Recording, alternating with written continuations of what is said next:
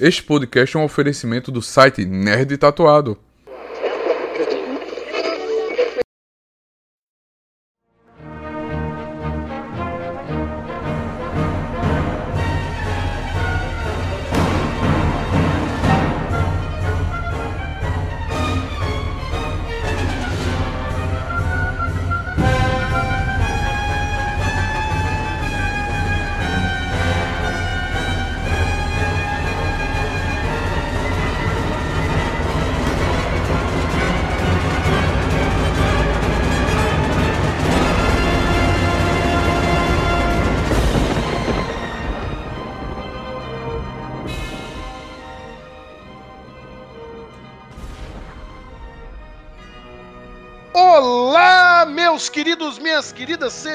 Bem-vindos e bem-vindas. Este é mais um Enredo Perfeito. Estamos aqui já na semana do Halloween, que se você está ouvindo é porque você sobreviveu ao Halloween. Nem Jason, nem Michael Myers pegaram a vocês. E eu espero que também não tenham dado cabo de meu amigo, meu companheiro, meu querido Edivaldo. Você tá aí?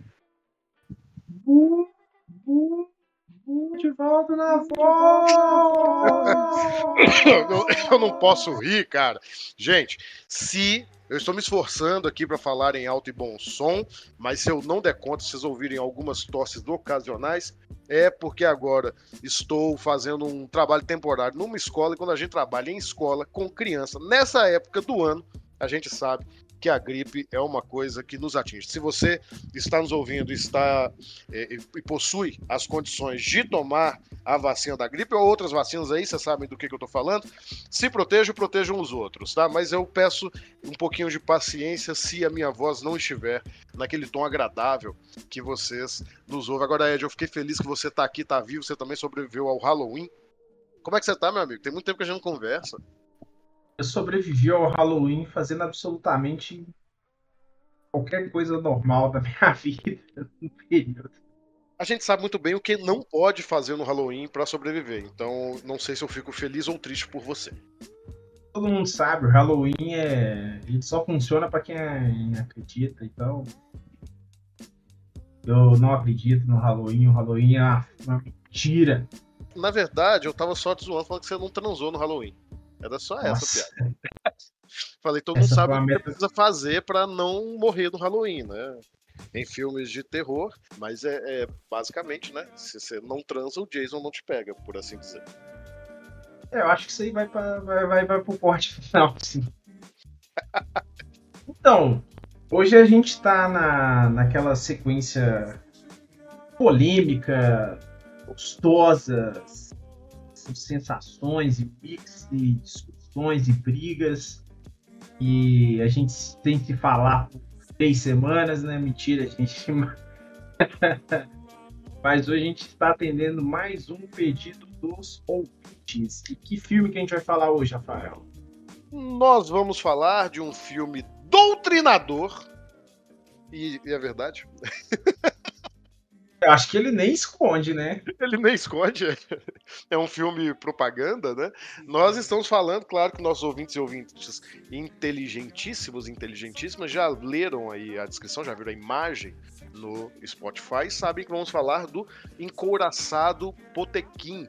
Este filme que é celebradíssimo na obra do soviético Sergei Eisenstein, talvez um, um dos filmes mais marcantes da fundação do cinema, pelo menos para mim é, e que ao mesmo tempo, né, ele é um, um relato histórico da Revolução Russa, é propaganda política para o Partido Comunista, e também tem muito ali de uma dramatização da história de massas e o que o próprio Eisenstein chamava de cinepunho, né, que é, é um termo que vamos explicar mais à frente. Cine, cine punho.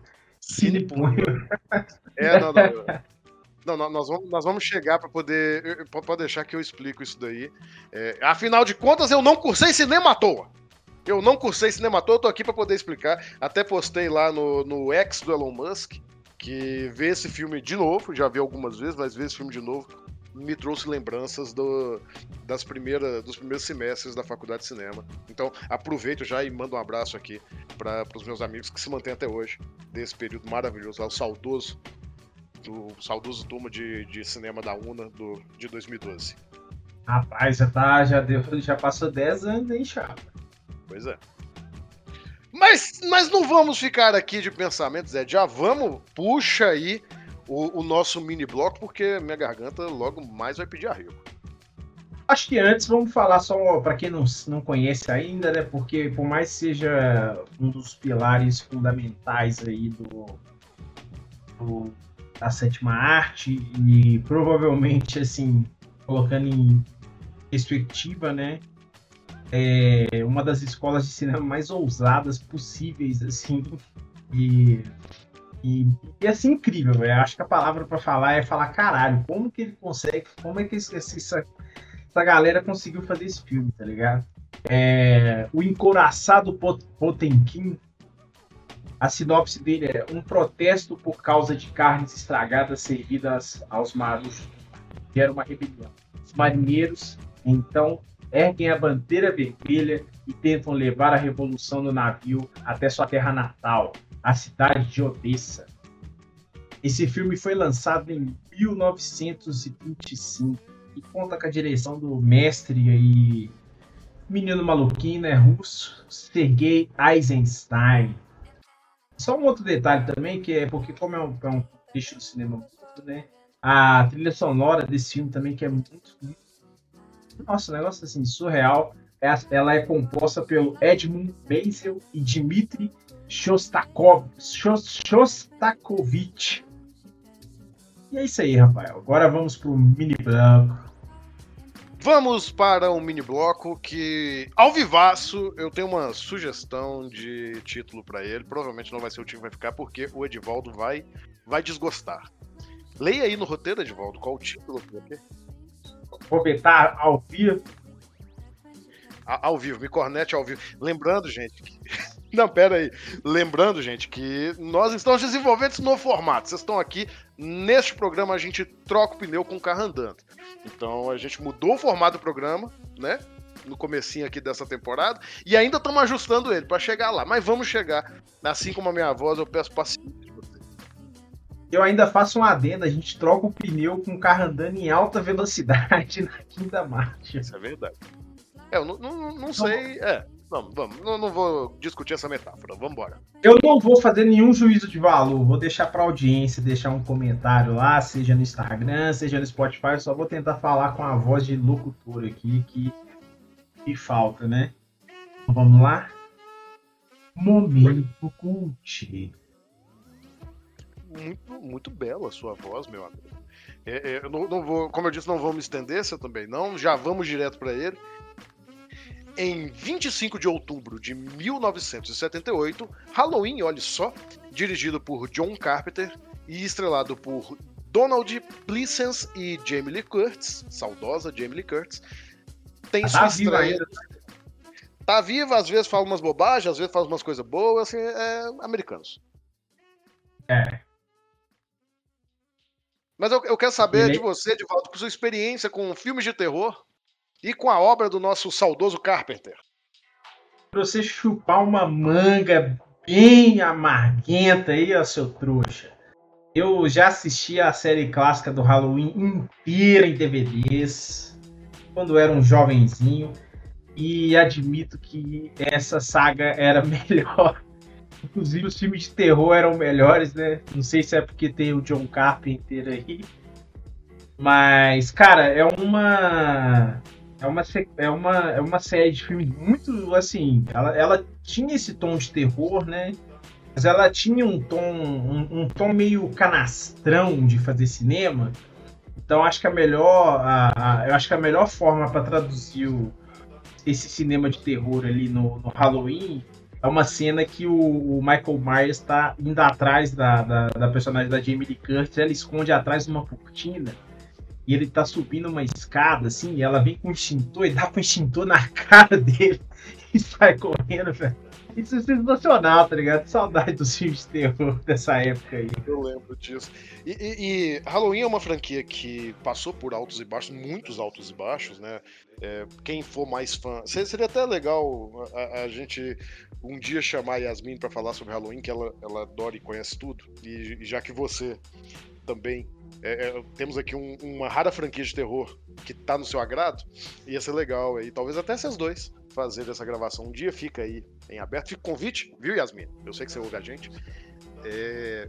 Mas que recentemente né, teve outro alto e baixo, né, com o Revival, com a nova trilogia, também com a Jamie Lee Curtis, né, dirigido pelo. Esqueci o nome do, do cara que fez, o cara que fez agora. Rob Zombie? Né?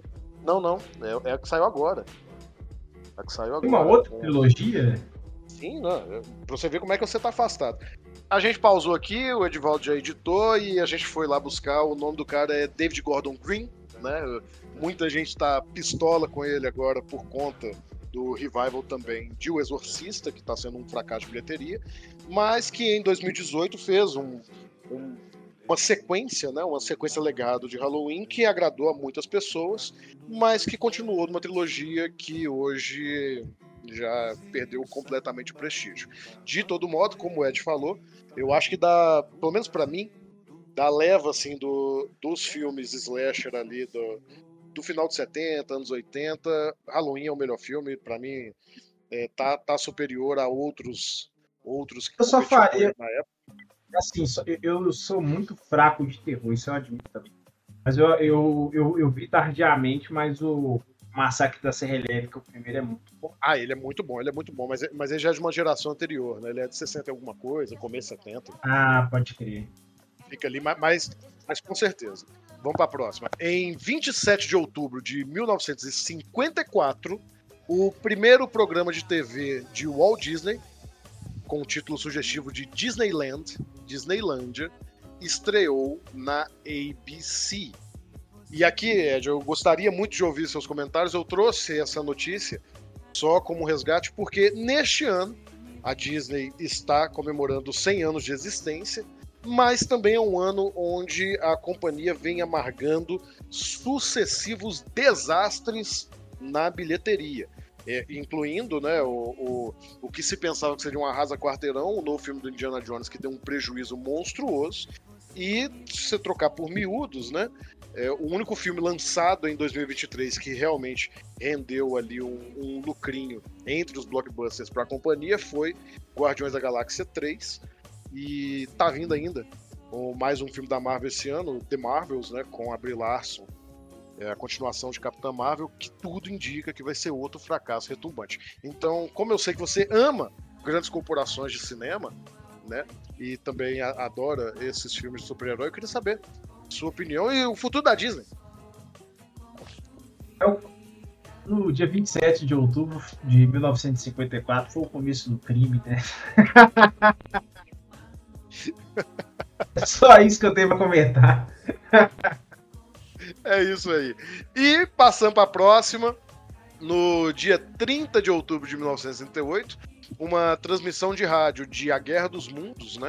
o livro do H.G. Wells, foi narrada pelo Orson Welles, na Inglaterra, em Londres, e criou-se aí uma lenda urbana, porque supostamente essa transmissão gerou um, um fenômeno de pânico em massa na população. Sabia disso? É, Sabia, sabia. Considerando a, a, genialidade do Orson Welles, né, velho? Não tem, assim, surpresa seria se as pessoas não tivessem ficado apavoradas, né? Então, é, é, é, uma, é, uma, é uma cena muito marcante mesmo, assim. Acho que tem um filme que é pro, dirigido pelo Spielberg, né? Eu não lembro o ano dele. Não falamos desse filme. Cara, é um filme ok, assim. Pelo menos assim, tem muito filme que é só lembrança, né? Não, não vou citar muitos exemplos assim, mas uma vez eu citei Príncipe da Peste, o Rafael quase teve um infarto. É, mas enfim. Não, mas é, o, o, que acontece é o seguinte: eu tive a experiência muito tardia também de ler o Guerra dos Mundos, né? Eu só fui ler, fui ler na pandemia agora, nos últimos dois anos. E é incrível como é que o filme do Spielberg é ruim se comparado com o material base. E eu não gosto de fazer esse tipo de comparação, não gosto de falar assim, ah, adaptações são adaptações, você tem que ler elas de uma maneira própria, mas há tanta coisa que é perdida na adaptação do Spielberg em nome de coisas menores, que para mim realmente eu acho que não tem. Talvez caiba também, quem sabe no futuro, se alguém se interessar, alguém que goste muito desse filme, faça um pix pra gente aí que, que a gente faz uma comparação entre livro e filme. O livro é curtinho. Você prefere a, a, a outra versão, né? Que surge um iPod debaixo da terra. É, esse é bom. Esse é bom, esse é bom. E. Não, mas sendo muito sincero, eu já tive a chance de ouvir essa dramatização do Wells. E é muito boa. Embora a gente não tenha é, relatos fidedignos que realmente gerou essa comoção pública, eu não duvidaria. Era realmente é bastante envolvente. Realmente ela pega a gente. Então, bora para a quinzena no cinema! Esse eu gostei. Esse nome eu gostei.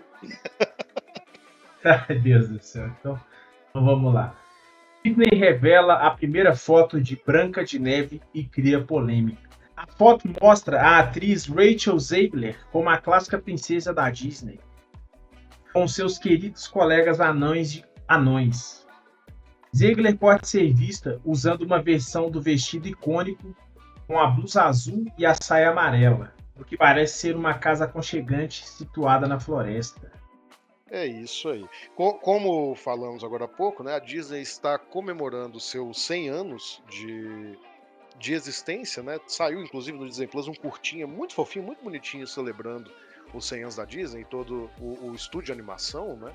E a gente vem acompanhando nos últimos anos essa teimosia do estúdio em criar live actions caça-níqueis né? São live actions caça-níqueis para poder reviver e ganhar mais um dinheirinho aí com, com essas histórias clássicas. Alguns acabam sendo interessantes, eh, de cabeça assim, o, o Mogli, se eu não me engano, 2017, 2018 também, eu, eu gosto bastante dele. Outros são ok, me vem à mente aqui a, a Bela e a Fera, Aladdin, e outros, bom, bom não, não, né? Vamos lá. Ah, tem o da pequena, tem, tem, tem o da pequena sereia também, né? O da pequena sereia me dá mixed feeling.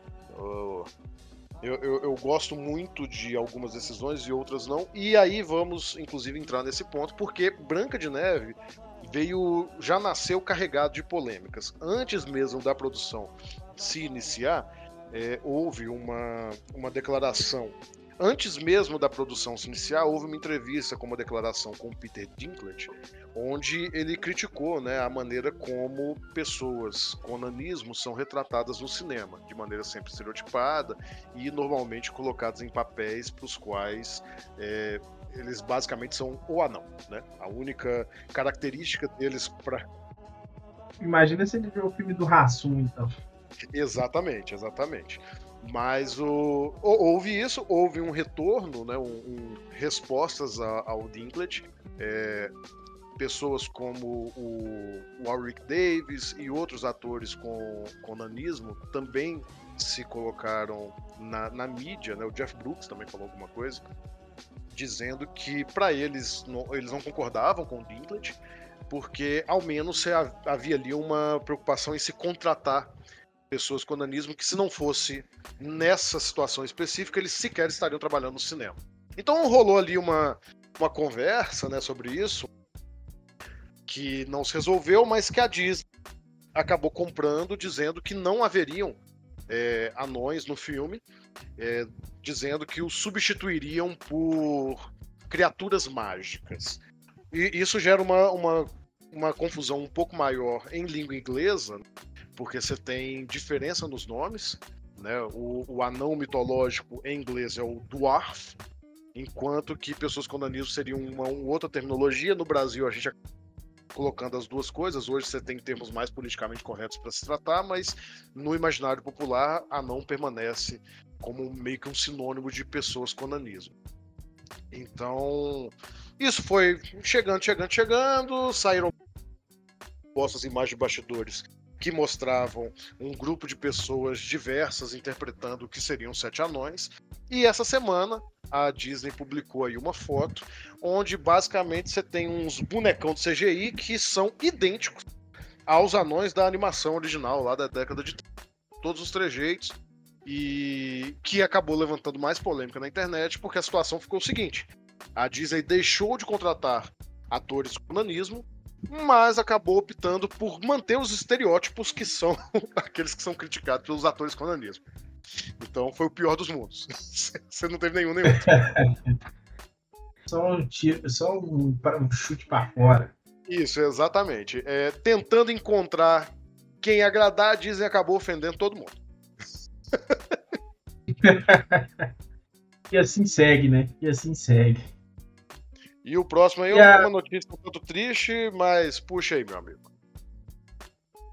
É, Matthew, Matt, Matthew Perry, a estrela de Friends, morre aos 54 anos.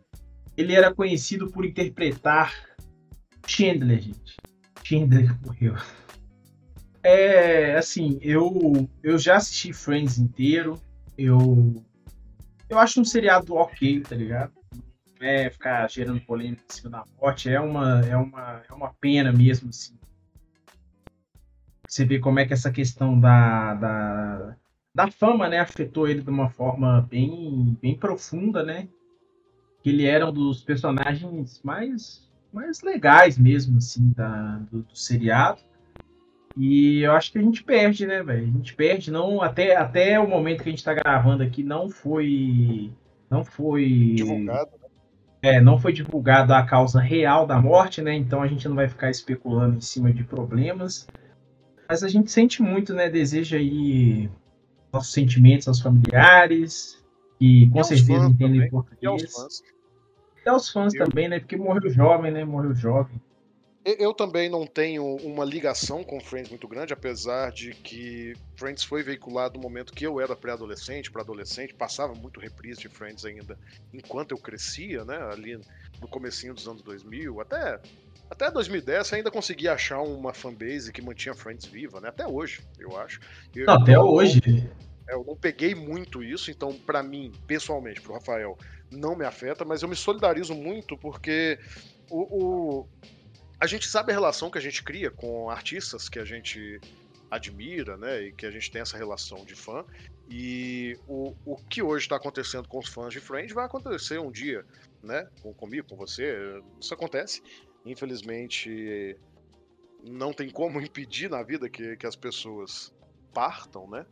E, e realmente fica assim. É, resolvemos trazer aqui não para criar um obituário, mas porque gerou muita comoção e a gente sabe realmente como a fanbase de Friends é muito grande e esperamos aí que as pessoas que são fãs e em especial os amigos e familiares do Eterno Chandler eles consigam encontrar algum conforto. Mas é isso, Edvaldo, temos aqui um bloco. Temos um bloco. Temos um bloco. Até daqui a pouquinho, depois dos recados dos nossos patrocinadores.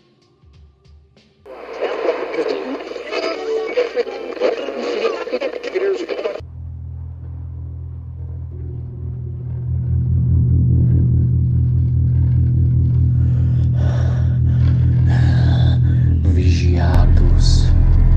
Um fanzine que fala das nossas jornadas de trabalho, exaustivas, em um mundo cada vez mais conectado, em que a vida diante de telas pode se tornar verdadeira prisão.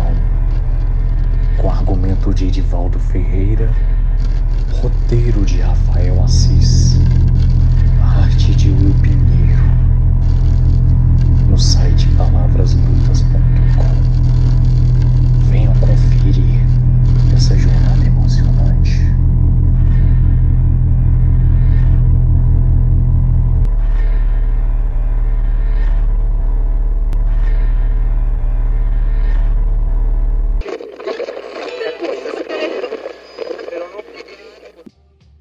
Olá, meus amigos e amigas. Espero que esteja tudo bem com vocês aí. Seja lá onde estiver, seja lá como for. Tenha fé, porque até no lixão nasce flor. Meu Enfim. É. Cara, eu, assim. É... Fazer um relato pessoal aqui, né? Off pauta total, né? E eu às vezes me pego perdendo um pouco a, a magia do cinema, né? Aí a gente conversa em off aqui, vê muita notícia, aí, porra, muito filme de terror, e eu não gosto dos filmes de terror.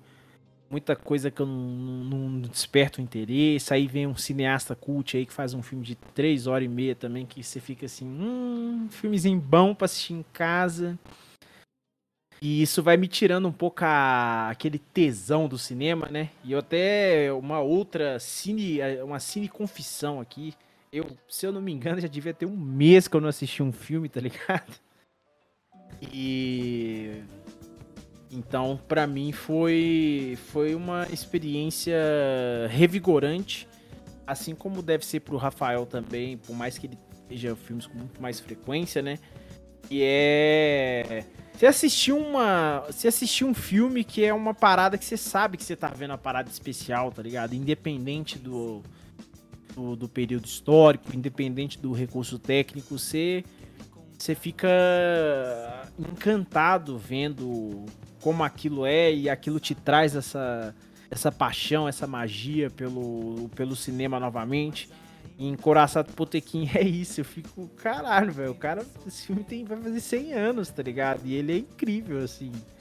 E, e me deixa até um pouco embasbacado aqui com, com a capacidade, a criatividade, né, de fazer. Porque, porque, assim, era um cinema bem panfletário mesmo e tudo bem, né, velho? Quer fazer o, o corre, tá tudo certo.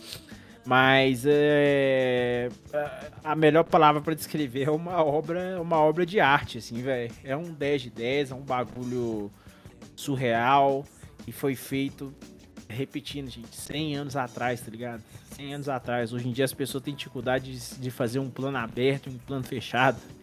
Então, se você chegou até esse estágio do podcast e ainda não assistiu o filme e quiser ouvir sobre o filme, não tem problema pode ouvir o podcast aqui, deixa a gente fala um monte de groselha, um monte de abobrinha aqui, às vezes a gente fala alguma coisa maneira, é raro. Mas, cara, e a cara também, não perca a oportunidade de assistir esse filme, velho, porque é uma parada assim, é uma experiência incrível, né, Rafael? Sim, sim, eu, eu, acho legal que você falou sobre ser panfletário, né? Que a gente às vezes se encontra nesse debate, muita gente falando, ah, esse filme não presta porque ele é ideológico, porque ele é uma propaganda e tudo isso. E, e sim, é, muitas vezes filmes panfletários são uma bela porcaria. A gente tem um exemplo circulando no cinema agora que eu não vou falar o nome para não dar treta. Mas o, o, eu acho que o que marca filmes como Encoraçado Potequim é que, ainda que você discorde diametralmente da, das proposições filosóficas ali, esteticamente, você percebe que é uma obra-prima. Então é, é, quando a arte se sobrepõe a. Não, nem sobrepor aquilo que ela quer dizer, mas quando o como ela diz é mais importante do que o que ela diz. Sabe? O que você consegue. A forma, né? A forma Exato. sobrepõe o conteúdo. Né? E em se tratando de Eisenstein, a forma é uma coisa maravilhosa. Eu, pessoalmente, eu gosto muito quando as duas coisas se mesclam. Eu acredito que esse é o caso. Porque, Não, embora. Também ele... plenamente que é. Não, mas o, o, que eu acho legal, é que beleza, tá. É, é, ele é uma, uma peça de propaganda do Partido Comunista, né? Foi encomendado como tal. Mas o, os temas que estão sendo tratados ali são meio que universais. É, é, você não tem uma propaganda aberta da ideologia, você tem uma situação de opressão com uma, uma resposta do povo, sabe? É, é uma história que a gente já viu isso na própria história da humanidade, sabe? Independências, revoluções. É, é isso que é retratado ali. E, e com beleza, com inteligência. É, o Encoraçado Potequim, né, como o Ed já falou, foi lançado em 1925. Foi o filme que projetou Eisenstein como um, um popstar, para usar um termo anacrônico, assim, né, mas ele ficou famoso no mundo inteiro depois desse filme. É um, muita gente trata como uma tragédia em cinco atos, né? O filme é dividido em atos. Se você não tem o costume de assistir filmes da era do cinema mudo, você tinha os interlúdios, né? Que separam os filmes em capítulos. Mas principalmente, eu acho que junto com a greve, esse filme ele, ele estabelece. Eu acho não. Aqui eu tô falando lugar comum. Ele estabelece o que seriam as bases do que a gente chama de montagem soviética, né? Um tipo de narrativa que se contrapõe muito ao que a gente está acostumado a ver no cinema americano, em especial na consolidação do cinema hollywoodiano, mas que também influenciou muito esse cinema depois, sabe? quando falei aqui que eu, que eu ia dar a carteiragem do estudante de cinema, né? Quando a gente está na, na formação, a gente pega muito dois grandes exemplos do que acabou gerando o cinema como a gente conhece. O primeiro é o, o, Nascimento de uma Nação americano, um filme que também vale muito a pena se assistir, com boas ressalvas, porque é um filme tremendamente racista, para dar todas as palavras aqui. É um filme que conta a história heróica, tô fazendo aspas aqui, tá, gente? Da Ku Klux Klan.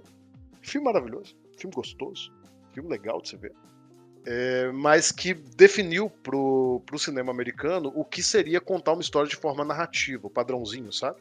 História com meio, começo, meio e fim, estabelecimento de um conflito, a construção do protagonista, tudo que a gente já falou aqui no cinema, isso foi feito por esse filme nos Estados Unidos, pelo menos como um grande marco. Mas era um filme muito, para dizer assim, meu amigo de volta, era um filme muito direto. Ele não. É, é evidente, né? Por ser um filme racista, ele fazia muitas muitas inferências e uma estética degradante, inclusive para, para negros, mas tudo era muito jogado na cara. Com a montagem soviética, você tem sutileza. Então, muitas vezes você vai ver um, um, uma cena que retrata uma ideia sem que aquilo de fato seja dito no filme. No Encoraçado Potequim, enquanto eu estava reassistindo hoje, eu, eu, eu, tentei não pegar os exemplos que todo mundo fala, e, e você sabe o que, que me pegou muito ao reassistir e tentar encontrar? Ah, lá pro final, de novo, gente, eu não vou ficar me segurando spoiler aqui com o filme de 1925. Quando o Encoraçado bombardeia o Teatro de Odessa, Sim. E antes de mostrar os danos né, que, que o, o bombardeio causa, o Eisenstein ele coloca pra gente algumas cenas dos leões, que eram as esculturas que estavam no, no teatro. E em especial um desses leões ele tem uma expressão de pânico. Verdade, verdade. Se pega até de surpresa, né? É legal demais, porque ele tá passando a sensação da cena sem precisar colocar um personagem falando a sensação da cena ou verbalizando. Você tem momentos no filme que você tem closes de personagens sofrendo e tudo, mas aquele leão é muito marcante do que vai acontecer em seguida.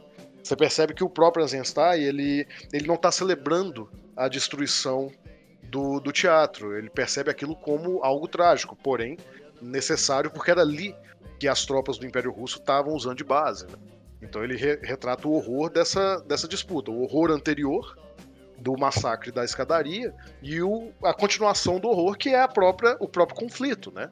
Veja como esse conflito é horroroso, veja a face dessa estátua. Então, esse tipo de coisa não existia, pelo menos não com força, no cinema americano. A montagem soviética que faz esse tipo de relação, é, de construir um, um sentido com imagens aparentemente não necessárias, né? E essas duas formas de se fazer cinema acabaram definindo o que seria o cinema até os dias de hoje. E tem uma só um outro adendo também que é interessante, né? Que até de contexto de como a, a narrativa, né, ela se atém muito ao contexto, né?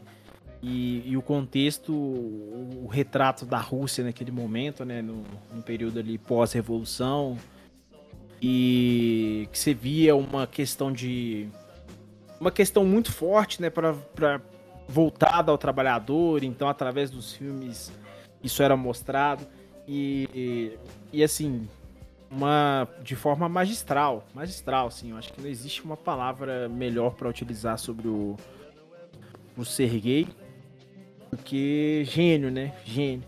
E até em contraponto, né? Assim, é só outra off-pauta aqui, mas é porque eu acho também que tem uma, uma ligação muito grande com com a, a, ideia de conversa do cinema, né? Que depois é, é o próprio Tarkovsky, tá ligado? Que o Tarkovsky também vem do, do cinema. Ele é um cineasta russo, né?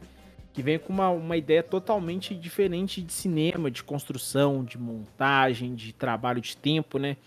Então a gente tem esse contraponto da, da, da montagem soviética, que eu acho que assim, o, eu tava até consultando aqui a greve, né? A greve eu já tinha assistido, a greve também saiu em 25. E a greve já é um filme assim, com o, o Encoraçado Potequim, ele tem uma montagem assim, ele tem uma montagem espetacular, assim. Só que a greve, a greve é uma, assim, velho, tem é, é, é, insanidade de montagem. É um filme que Eu não sei qual foi o espaço de tempo da criação, da produção entre eles, assim. Mas é um filme com uma montagem extremamente dinâmica, uma, uma, uma criação, uma composição de cenas extremamente criativas. E o Coração do Potequim também tem muito dessas cenas, assim, porque eu acho que existe um, um, um olhar, um, um cuidado com a imagem, né? Um cuidado com a, com a imagem tão, assim, extremamente atencioso do, do, do, do, do Eisenstein.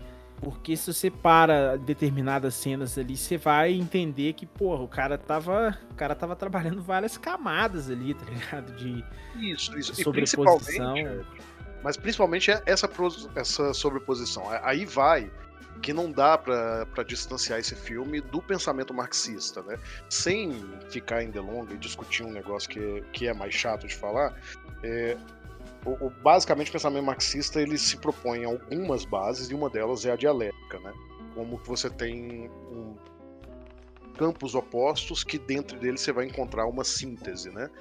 É, você tem a tese, a antítese e do, do choque das duas você produz uma nova reflexão. Então, é, en- enfim, estou sendo muito simplista aqui, vocês podem procurar isso se tiverem mais interesse. Mas é justamente a partir dessa lógica que se constrói essa noção de sentidos que eu falei agora há pouco.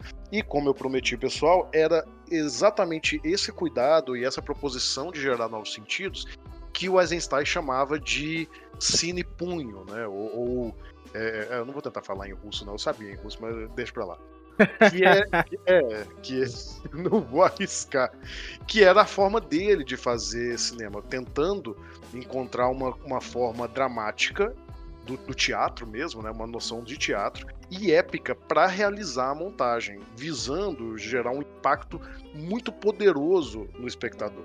Não é literal, mas se você quiser pegar de uma maneira mais simplista, é literalmente como se fosse um punho mesmo. Você, você toma uma porrada e, e, e, e você entende aquilo ali na base da, na base da violência, sabe? né? É bruto o negócio. E isso ficou muito mais marcante, foi legal você falar do Tarkovsky, que antes do Tarkovsky teve o Vertov, que ele sim, ele foi numa direção oposta, também um cineasta russo, foi na direção oposta do Eisenstein, criando uma outra corrente que a gente pode discutir mais pra frente, que seria o cine-olho, que o pessoal não conhece tanto, mas, meu amigo Edivaldo, a, a, a- base do cine-olho seria o Homem com uma Câmera, de 29. Nó, caralho. então, é. Então nó- nós estamos falando aqui, gente, de cinema lá em cima, tá? nós estamos falando de cinema do, do, gente- do a gente- cinema que o Scorsese gosta. Sabe aquela. O cinema com o Scorsese não está na mesma prateleira. É, ó, tá, tá pegando pesado. Mas, mas é é uma coisa curiosa pra você pegar da, da importância do encoraçado e do cinema do, do Eisenstein. Dizem, dizem, sempre, isso é meio que fofoquinha, né? Dizem que é, o Encoraçado Potequim era o filme favorito do Chaplin, do Billy Wilder e também de Elia Kazan. Vale lembrar também que a, a cena mais marcante do Encoraçado, que é a cena do carrinho de bebê no, no- na escadaria de Odessa, ela foi praticamente replicada como uma homenagem mesmo pelo Brian de Palma nos Intocáveis. E muito provavelmente foi assim que o americano viu essa cena a única vez. Eu acho que até. Até, até referência bem mais de chavada e sutil. é, eu senti muita referência do, do Paul Thomas Anderson mesmo, no mestre lá, a esse, ao encoraçado Potequim, tá ligado? Os planos, a, algumas imagens ali, alguns. Ah, é, velho, é assim, copiando o gênio, né? Mas eu vi, eu senti muito essa referência mesmo, que acaba que você brinca, ele. Eu acho que tem um- uma coisa, sabe uma coisa muito legal, assim, é que as pessoas sem a menor intenção, né, sem entender o tamanho do que elas estão fazendo, até porque não teria como ela entender aquilo, né? Ela precisaria de tempo para poder entender. É, o como, até puxando o que você disse, né, que isso dita como é feito o cinema até hoje, né? Então, é muito incrível assim, a gente ter essa oportunidade, a gente ter essa sorte, né? Uns, uns episódios para trás a gente tava falando um pouco sobre, sobre essa questão da, da memória, né? Da, da, da restauração dos filmes, a, a- até essa função essa função histórica da, das cinematecas. Então é algo muito, assim, é muito prazeroso saber que existem esses esses filmes existem, que eles estão preservados, que a gente consegue assistir eles com uma qualidade excelente e, e nos traz à tona essa magia do cinema mesmo, assim. Eu acho que até fica um pouco, pelo menos para mim fica um pouco difícil falar porque esse filme ele te gera muito encantamento, assim, muito encantamento com com as escolhas, com a criatividade, com a forma, a própria cena do carrinho, assim, eu não sei se você teve essa coisa assim, mas se você coloca em percepção, na hora que eles começaram a acompanhar o carrinho assim de longe, eu falei, caralho, eles fizeram uma, eles devem ter feito uma puta estrutura para poder fazer uma câmera andar, tá ligado? E, e há 100 anos atrás os caras já estavam com as ideias que hoje em dia a gente bota um celular, tá ligado? E eu fiquei assim, igual uma criança mesmo assistindo esse filme, porque é uma, é uma, é uma, é experiência surreal, assim. Sim, e, e, quando eu falo sobre a influência do drama, né, do teatro, é, é, porque o cinema era ainda nascente nessa época. Se você pegar outros expoentes do, do princípio do cinema, os próprios, o, o, os irmãos, me ajudei, a gripe está atrapalhando, os Lumière, ou, ou o Méliès, é, essa turma toda, você tinha muita influência do teatro e você tem ali uma noção comunitária e, e gigantesca de direção de atores, né? Você tem um momento em que você tem a marcha já para o fim do filme, onde você tem a câmera bem colocada mostrando como a multidão vai tomando toda a tela, né? Uma cena maravilhosa que o pessoal começa a caminhar, a multidão caminha por baixo de uma ponte, depois uma outra parte dela passa por cima e chega um momento que a tela inteira está tomada de pessoas. A própria construção de tensão durante o, a tomada do encoraçado, né? Com um personagem que é colocado ali como estopim da revolução, mas nunca é tratado como um herói, coisa da, da, da proposição mesmo da propaganda do, do regime, né? Uma noção que você não tem um indivíduo que é que é o, o, protagonista, mas o próprio povo é o protagonista, como o Eisenstein consegue dosar isso e realmente fazer com que as pessoas sejam a, o, o, o, seu foco narrativo, né? Para mim, e, e, isso já foi dissecado muitas outras vezes, até por pessoas melhores do que eu para falar sobre isso, mas a montagem da cena da escadaria é fantástica, a maneira como todas as pessoas que vão ser vitimadas têm rosto e os soldados não têm através de, de ângulos, né, da, de como a fotografia enquadra esses personagens que aparecem, né, estão sempre os soldados estão sempre de costas, marchando como se fosse um maquinário. E nas poucas cenas em que eles você vê eles de frente, eles estão distantes para que você não consiga fazer a leitura dos rostos, enquanto que o rosto de quem está sendo atacado é sempre destacado, está sempre iluminado. Então assim, é uma é, é uma montagem extremamente sofisticada e muitas vezes em, em filmes atuais você não vê você não vê esse tipo de coisa.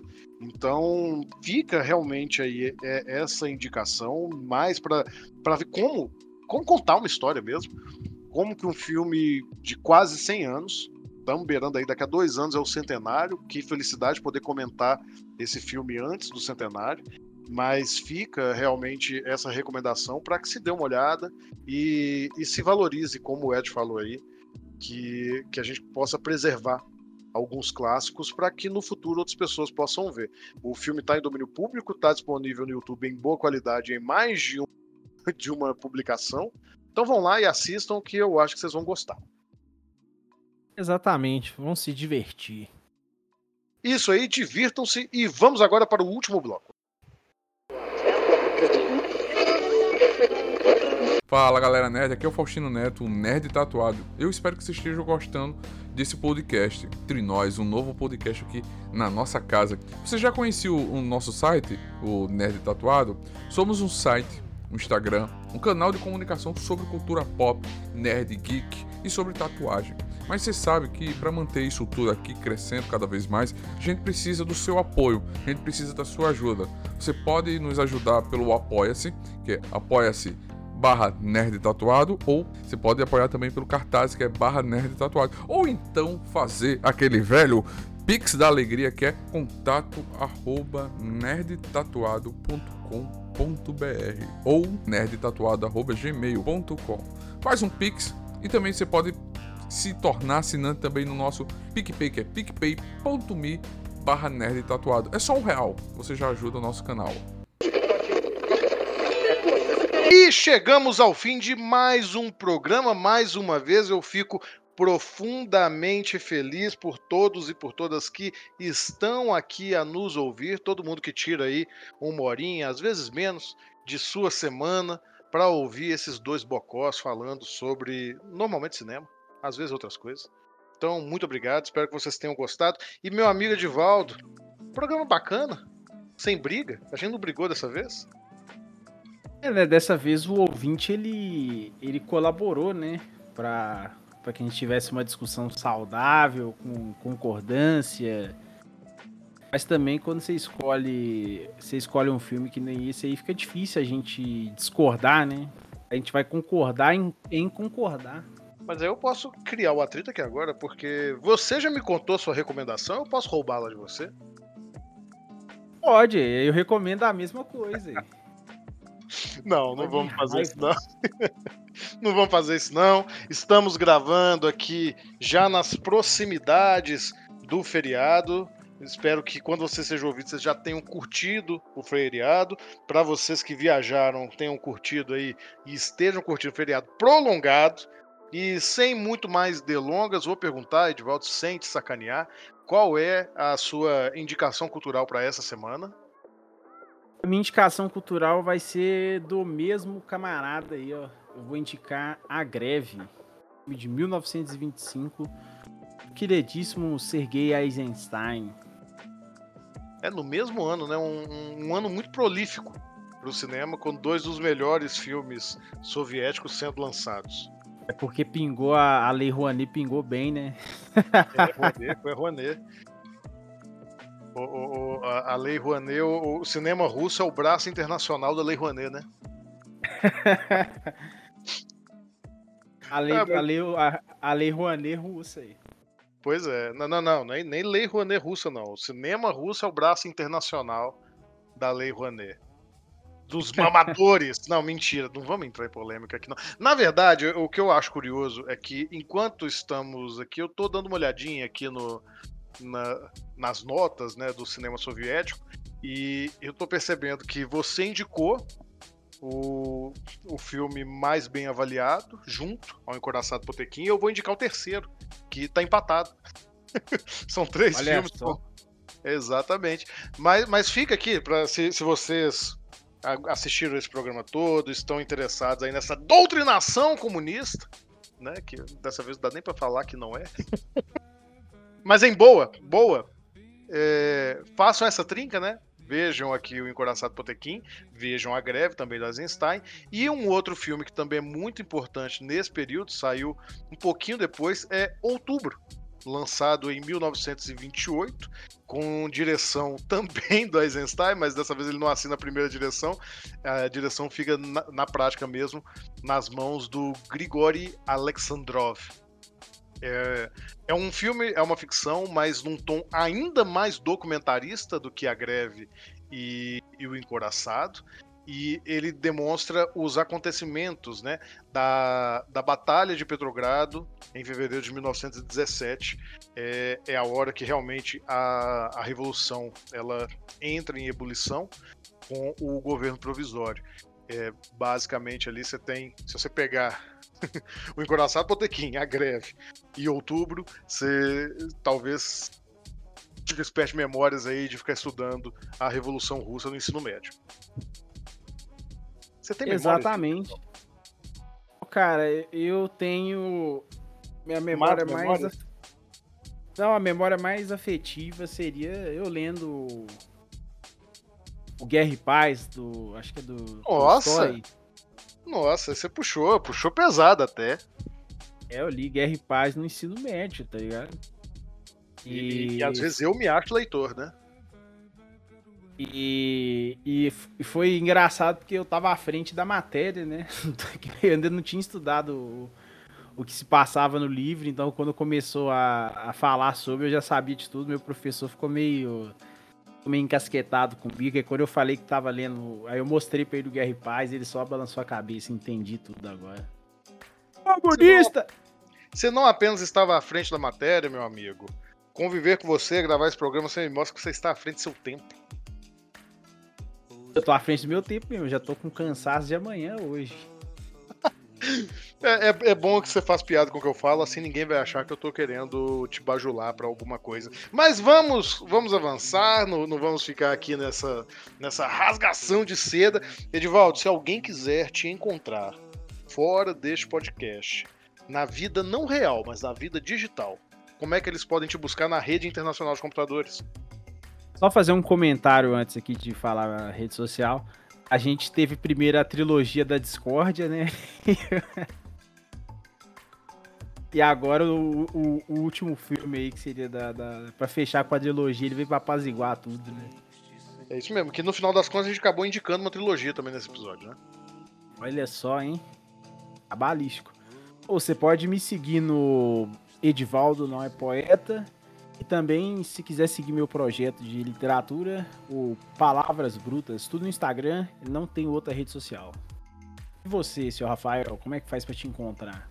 Bom, antes de dizer também como me encontrar, já que você fez aí um pequeno adendo, vou fazer também, e puxando o gancho do seu projeto literário, do qual eu tenho a honra e satisfação de de vez em quando participar, eu quero lembrar os nossos ouvintes, nossas ouvintas, que neste último mês, tanto eu como o Edivaldo fizemos publicações literárias.